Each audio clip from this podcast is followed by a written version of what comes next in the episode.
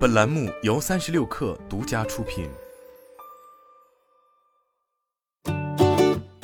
本文来自界面新闻。氢能源风口正盛，A 股上市公司永安行入局产业制造，推出国内首款量产氢能自行车。作为一个面向 C 端消费市场的产品，这款自行车采用低压储氢和换氢技术，打出的口号是零碳环保。但目前定位高端消费人群，售价达一万两千八百元。之所以卖出高昂的价格，源自于氢气发动机系统和储氢的成本。和其他自行车相比，氢能自行车的特点是有一个氢气发动机直接给电机供电，变速功能由骑行者的脚踏控制，动力来自于氢气通过车辆内置氢气发电机的电化学反应。在产品寿命结束后，燃料电池可以回收再利用，材料回收利用率可达百分之八十以上。此外，氢能自行车不需要充电。采用更加安全的固态储氢技术，永安行的这款氢能自行车采用额定功率为三百 W 的燃料电池系统及 DRI 五合金固态储氢装置。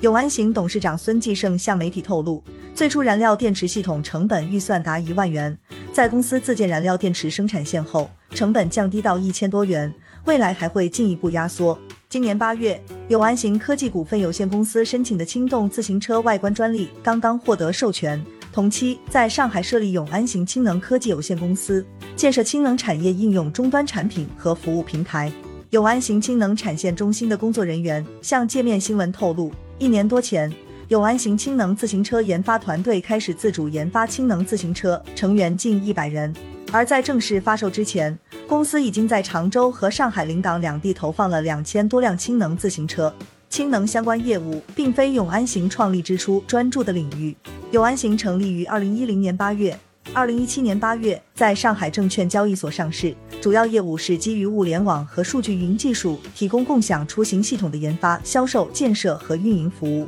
公司年报显示，永安行从二零一八年开始布局氢能产业，并以此作为未来的重点发展方向。目前，在氢能产业链技术和知识产权布局方面，公司累计申请氢能相关专利一百二十八件。不过，该项业务对于业绩的影响还未显现。财报显示，二零二二年上半年，该公司氢能产品销售及服务收入为六十二万元，在总营收中的占比仅为百分之零点一六左右。而在推出氢能自行车之后，公司也将其和其他业务相结合，提供数字运营服务。据介绍，该款自行车一万两千八百元的售价包括五年内二点六万公里免费氢能服务、五百瓶免费换氢及免费维护保养服务。每辆氢能自行车都配备了一个储氢器。永安行氢能数字运营平台会对车内储氢器进行数据追踪及数字化管理。永安行对于氢能的关注离不开政策的推动。二零二零年，五部门联合发文决定开展燃料电池汽车示范应用工作。